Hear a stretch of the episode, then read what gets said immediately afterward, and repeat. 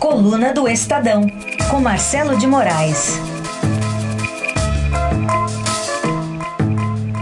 Bom dia, Marcelo de Moraes, tudo bem? Bom dia, Camila. Bom dia para todo mundo. Feriadão cheio de notícias, né? Tá quente na política, né, Camila? Dia da independência para quem, hein, meu caro? Essa é a pergunta. Eu, eu, queria que a gente ficasse independente da corrupção, né? Mas tá difícil, né? Porque cada dia tem uma coisa. Você acabou de falar do, do da dinheirama no apartamento que seria o bunker do Jardel Vieira Lima. É, é, é muito dinheiro, é, sempre muito mais do que a gente imagina. A gente, fica perplexo todos os dias, né? Então, quando a gente está começando a recuperar da pancada da, do impacto, né, de uma, de uma, como aquela foto, né, que é chocante, aquele bando de mala, aquele bando de sacola cheia de dinheiro que os caras não conseguiam nem contar de tanta grana que era.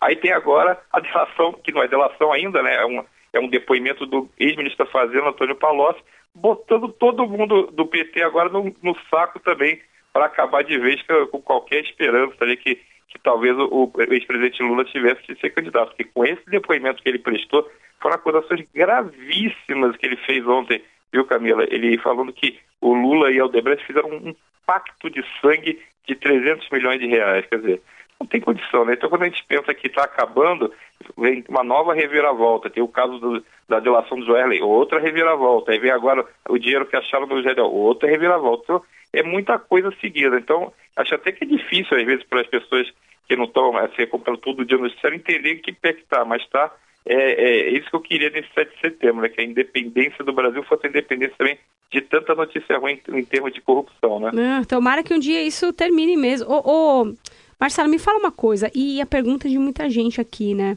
É, se, em primeiro lugar, foi surpreendente para muita gente o depoimento de Palós, principalmente pelo, pelo peso do que ele disse, como você mencionou. Verdade, né? Pacto verdade. de sangue com Lula, entre o Emílio Debrecht e Lula e tal. Mas pelo que vocês da coluna do Estadão, e particularmente você que tem várias fontes também no Partido dos Trabalhadores, os próprios petistas se surpreenderam com essa atitude de Palocci, que foi diferente de outros petistas que foram presos outrora, como o próprio José Dirceu. O que, que o pessoal do PT está falando em relação a esse depoimento aí do Palocci, hein?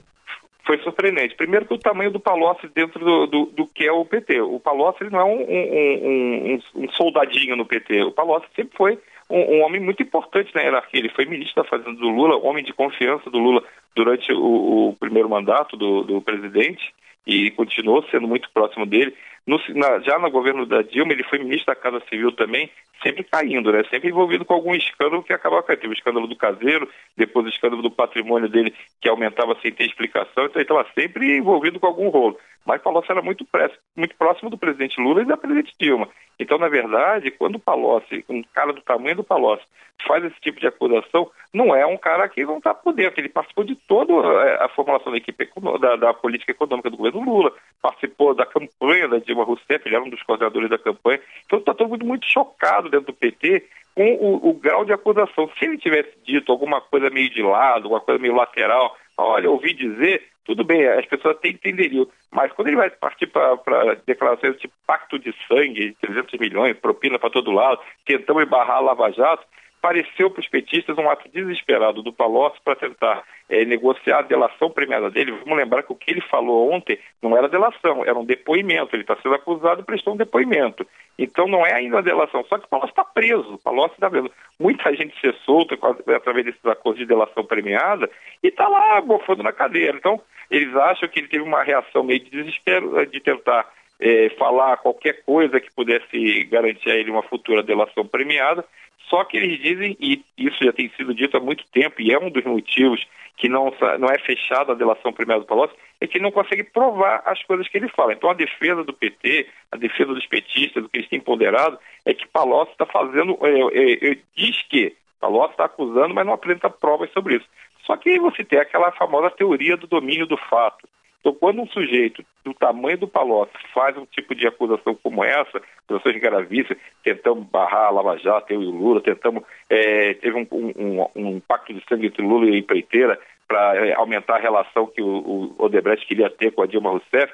Quando ele faz esse tipo de declaração, ele não é qualquer um. Então, isso realmente pesa muito, é, piora muito a situação política do ex-presidente Lula, que quer ser candidato, é o líder nas pesquisas até agora.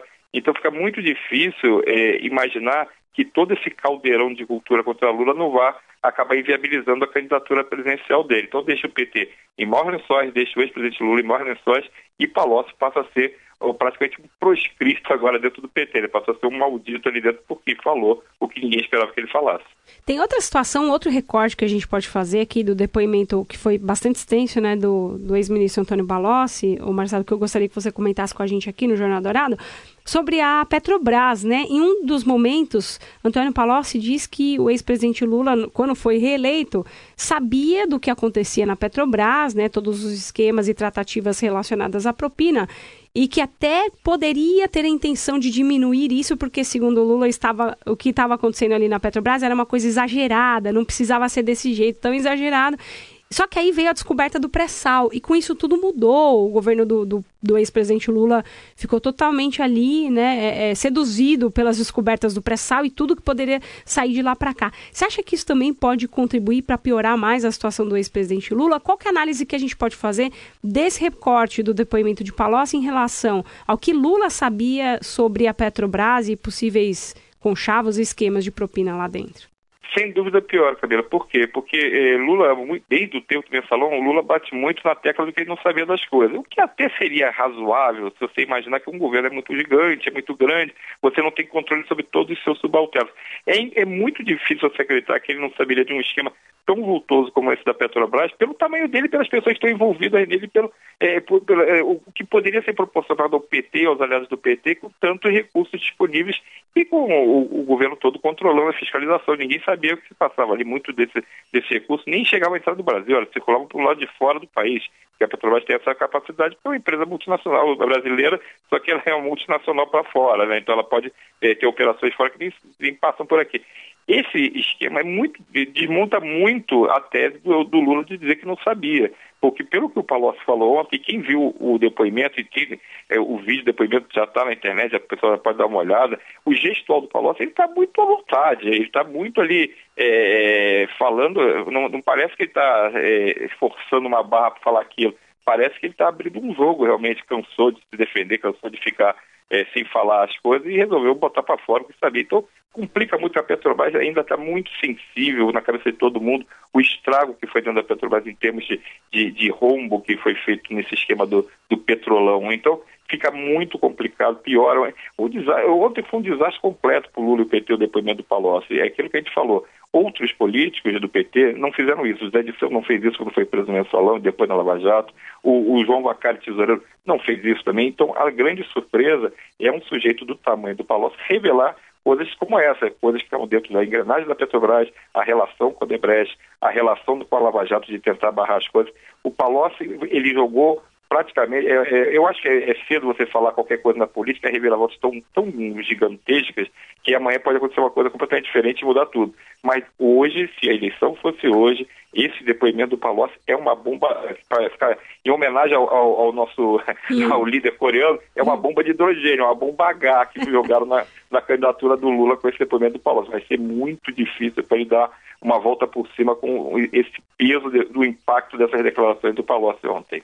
A gente vai continuar acompanhando, convidando os nossos ouvintes, a, se quiserem, assistir ao depoimento completo de Antônio Palocci e ao juiz Sérgio Moro.